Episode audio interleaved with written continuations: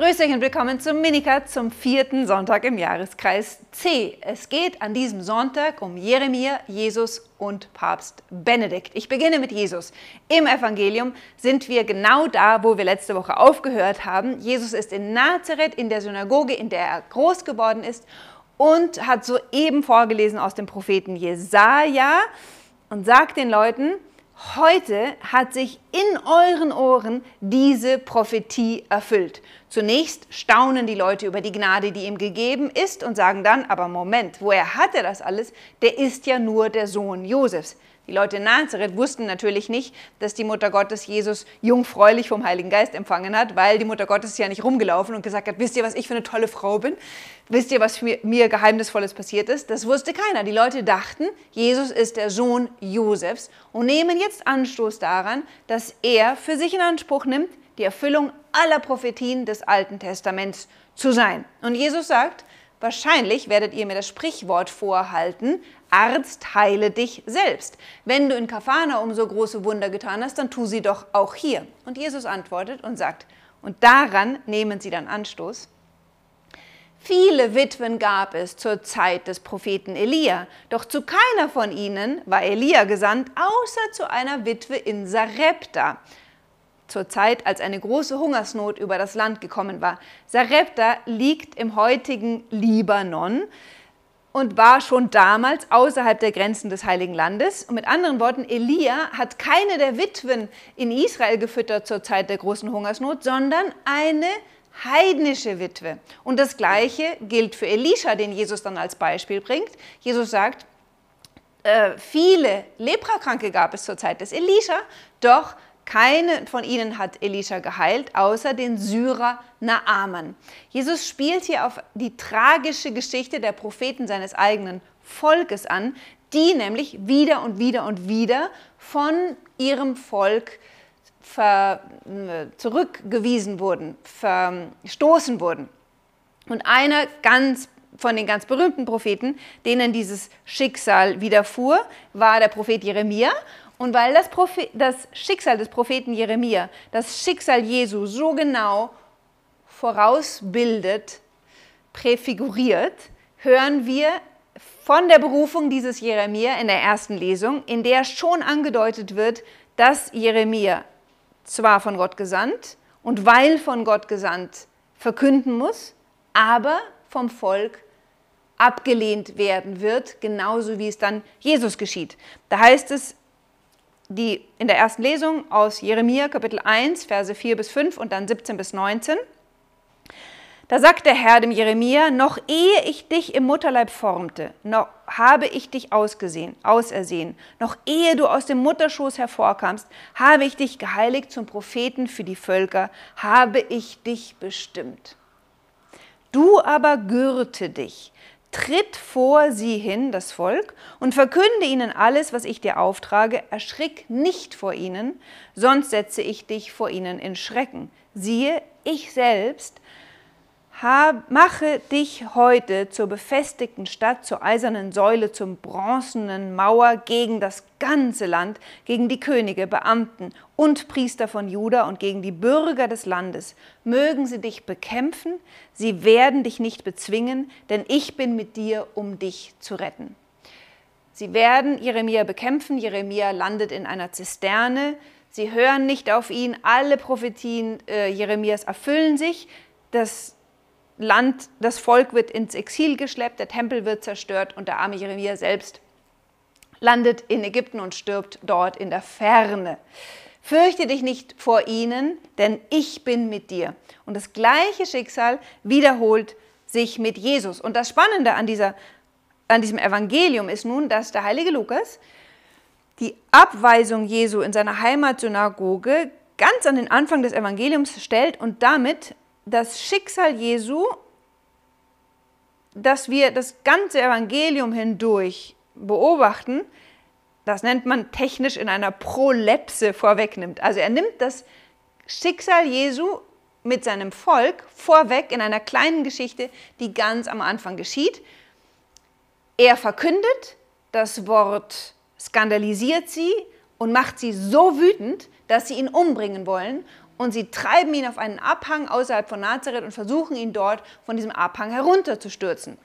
Doch was macht Jesus? Ganz erstaunlich, ihr müsst euch vorstellen, eine Meute von wütenden Menschen treibt Jesus auf diesen Abhang und dann sagt Lukas, doch er ging mitten durch die Menge hindurch. Wundersame Rettung. Was hier vorweggenommen wird, ist die endgültige Ablehnung Jesu durch sein Volk, das am Ende rufen wird, kreuzige ihn, kreuzige ihn. Und er wird aus der Stadt hinausgetrieben und auf einem Berg gekreuzigt. Und das Spannende ist, Jesus wird gekreuzigt und stirbt und doch geht er durch diesen Tod hindurch und nach drei Tagen steht er von den Toten auf und lebt. Und genau das wird hier voraus bedeutet in diesem prachtvollen Bild vom Herrn, der auf den Hügel ge getrieben wird und trotzdem durch die Menge hindurch geht. Jetzt zwei Sachen. Lukas handelt von dieser Abweisung Jesus des Messias durch das eigene Volk, das ganze Lukas-Evangelium hindurch. Und immer wieder wird thematisiert, dass Jesus der verheißene Messias ist, auf den das Volk seit Jahrhunderten wartet und auf dessen Ankunft Gott das Volk über Jahrhunderte vorbereitet hat und trotzdem mysteriöserweise kommt er in sein Eigentum, doch die Seinen haben ihn nicht aufgenommen. Das ist ein Thema, was ihr auch dann noch mal ganz stark findet im Weinen Jesu über Jerusalem im 13. Kapitel. Da sagt Jesus in äh, Vers 34, Jerusalem, Jerusalem, du tötest die Propheten und steinigst die Boten, die zu dir gesandt sind. Wie oft wollte ich dich, deine Kinder, sammeln, so wie eine Henne ihre Küken unter die Flügel nimmt, aber ihr habt nicht gewollt. Und dann nochmal im 19. Kapitel, dann ist tatsächlich die Stelle, wo er über Jerusalem weint und sagt, wenn doch auch du an diesem Tag erkannt hättest, was Frieden bringt, jetzt aber ist es vor deinen Augen verborgen. Dann weiß, sagt er, die Zerstörung Jerusalems und sagt, Sie werden dich und deine Kinder zerschmettern und keinen Stein in dir auf dem anderen lassen, weil du die Zeit deiner Heimsuchung nicht erkannt hast.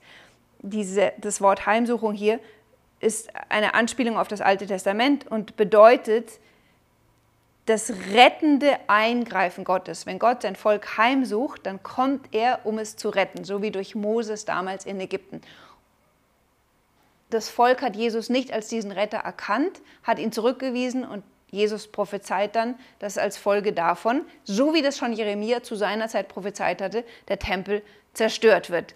Aber nicht genug, das, diese rote Faden geht in der Apostelgeschichte weiter und endet am Ende der Apostelgeschichte damit, dass Paulus noch einmal den Juden das ganze Evangelium über Jesus Christus verkündigt und auch Paulus vom seinem Volk aufgrund dieses Evangeliums zurückgewiesen wird und letztlich dass, dass das Evangelium in sich selbst zurückgewiesen wird. Das findet ihr ganz am Ende der Apostelgeschichte.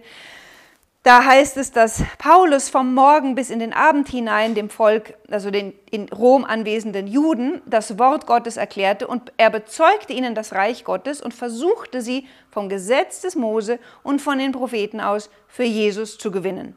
Die einen ließen sich durch seine Worte überzeugen, die anderen aber blieben ungläubig. Und das ist das große Geheimnis. Warum bleiben sie ungläubig, obwohl sie durch so viele Jahrhunderte hindurch darauf vorbereitet wurden. Sie waren uneins untereinander und gingen weg. Paulus aber sagte noch das eine Wort. Treffend hat der Heilige Geist durch den Propheten Jesaja über eure Väter gesprochen. Geh zu diesem Volk und sag: Hören sollt ihr hören, aber nicht verstehen. Sehen sollt ihr sehen, aber nicht erkennen.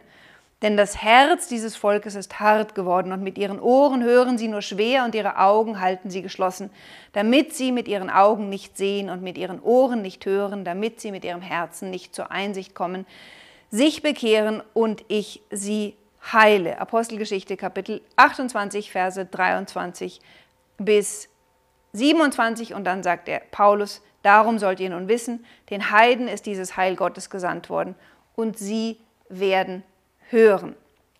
Daraufhin beginnt die Heidenmission. So, Jetzt aber Vorsicht. Dieses ganze Geheimnis des Wortes Gottes, das zu einem Volk kommt, das schon seit 1200 Jahren mit Gottes Stimme vertraut ist und es ablehnt, ist keine Geschichte von vor 2000 Jahren. Wir hören dieses Evangelium an diesem Sonntag in unseren heiligen Messen, weil es sich an diesem Sonntag in unseren heiligen Messen in unseren Ohren erfüllt. Wenn das Evangelium vorgetragen wird, ist es Jesus Christus selbst, der uns sagt, heute hat sich dieses Wort in euren Ohren erfüllt füllt. Heute bin ich gekommen, um die Blinden die Augen zu öffnen, das heißt uns von unserem Unglauben zu heilen. Heute bin ich gekommen, euch von der Herrschaft Satans zu befreien und euch zur Umkehr zu rufen und euch zurückzubringen zum Gebot Gottes. Jetzt stellen wir uns mal vor, wenn wir Jesus am Sonntag in der Heiligen Messe wirklich sehen könnten und er käme in der ganzen Fülle seiner Botschaft, so wie vor, Entschuldigung, so wie vor 2000 Jahren. Dostoevsky hat dieses Experiment schon einmal vorgenommen. Ihr kennt das sicher alle, das berühmte äh, Kapitel über den Großinquisitor im Buch der Brüder Karamassow. Übertragen wir das in unsere Zeit. Stellt euch vor, Jesus käme heute. Was würden wir ihm entgegnen? Jesus spricht davon, dass er uns aus der Hand des Satan befreit. Na, da kann man sich die Reaktion schon ganz einfach ausmalen. Die Leute würden sagen, also lieber Jesus, zu deiner Zeit hat man vielleicht noch an den Satan geglaubt, jetzt leben wir 2000 Jahre später und jetzt hat die Wissenschaft herausgefunden, dass der Satan nur ein Mythos ist, den gibt es überhaupt nicht. Also Jesus rede vielleicht von Krankheiten, ja, von denen kannst du uns gerne heilen, aber von dämonischen Belastungen, also nein, bitte nicht, das ist Mythos. Ja, und dann unsere blinden Augen heilen. Ach so, du willst uns also vorwerfen, wir wären ungläubig. Also wer bist du eigentlich, dir anzumaßen, meinen Glauben beurteilen zu können? Und was? Die Ehe sei unauflöslich. Was Gott verbunden hat, das soll der Mensch nicht trennen. Also Jesus tut uns leid. Zu deiner Zeit haben Leute nur gelebt, bis sie 50 waren oder so. Da konnte man ihnen das noch zumuten. Aber heute dauert eine Ehe 50 Jahre. Das, nein, Jesus, du musst deine Botschaft ein bisschen updaten. Ach so, und dann? Eine Ehe soll aus nur Mann und Frau bestehen und dann auch noch offen sein für das Leben? Also Jesus, das geht nun wirklich überhaupt nicht. Wir haben erkannt, dass Gott die Freiheit des Menschen achtet. Und der Mensch in seiner Freiheit ist autonom. Er kann selber bestimmen, ob er Mann oder Frau sein will und er kann selber bestimmen, wie er seine Sexualität ausleben möchte. Und das muss nicht unbedingt nur mit Mann oder Frau sein, das kann auch mit Tieren sein oder bi oder und so weiter. Ich brauche das nicht ausführen. Achso, und dann, also Ehe nur zwischen Mann und Frau und dann noch offen für das Leben. Jesus, hast du noch nie was von Überbevölkerung gehört? Hast du noch nicht mitgekommen, dass Sex zwischen Gleichgeschlechtlichen eigentlich super cool ist, weil der ist unfruchtbar. Und damit löst sich das Problem der Überbevölkerung und damit das Problem vom Klimawandel. Davon, lieber Jesus, hast du wahrscheinlich auch noch nichts gehört. Also Jesus, heilen kannst du uns gerne von unseren Krankheiten. Aber deine Lehre, die müssen wir leider ein bisschen updaten. Ihr könnt euch vorstellen, dass wenn Jesus heute zu uns käme und er kommt,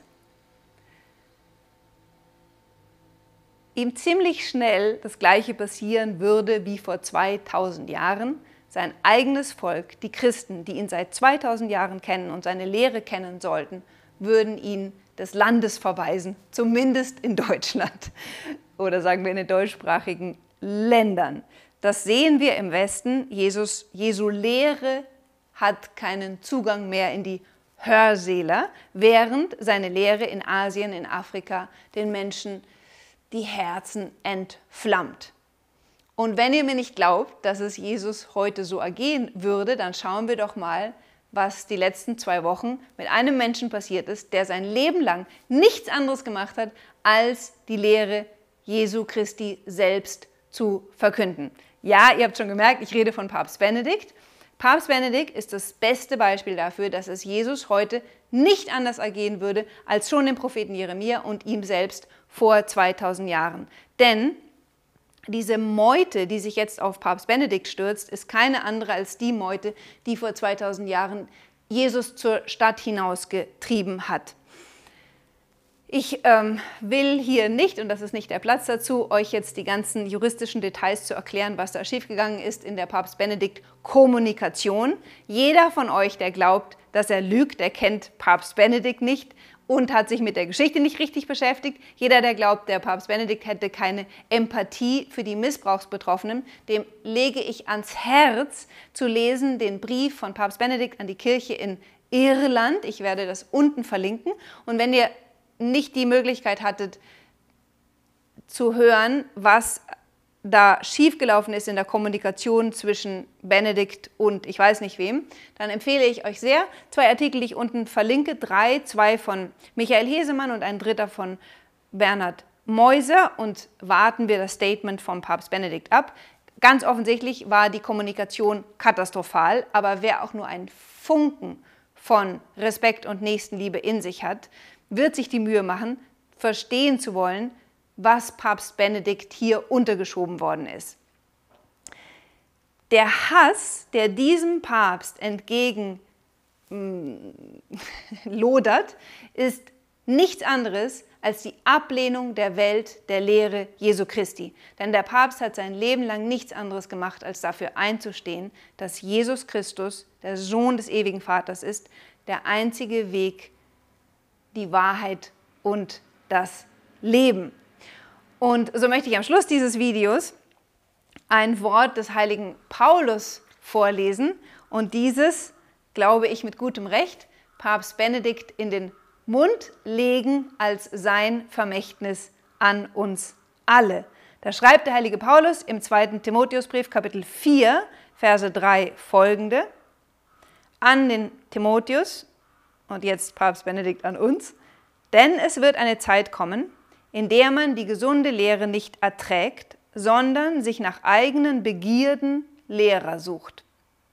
Mit anderen Worten, man sucht sich den Lehrer, der einem die Lehre vorlegt, die man gerne hätte, aber nicht die Lehre Jesu Christi.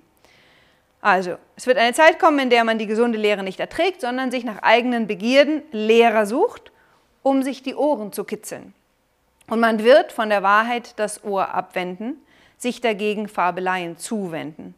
Du aber sei in allem nüchtern, ertrage das Leiden, verrichte dein Werk als Verkünder des Evangeliums, erfülle treu deinen Dienst.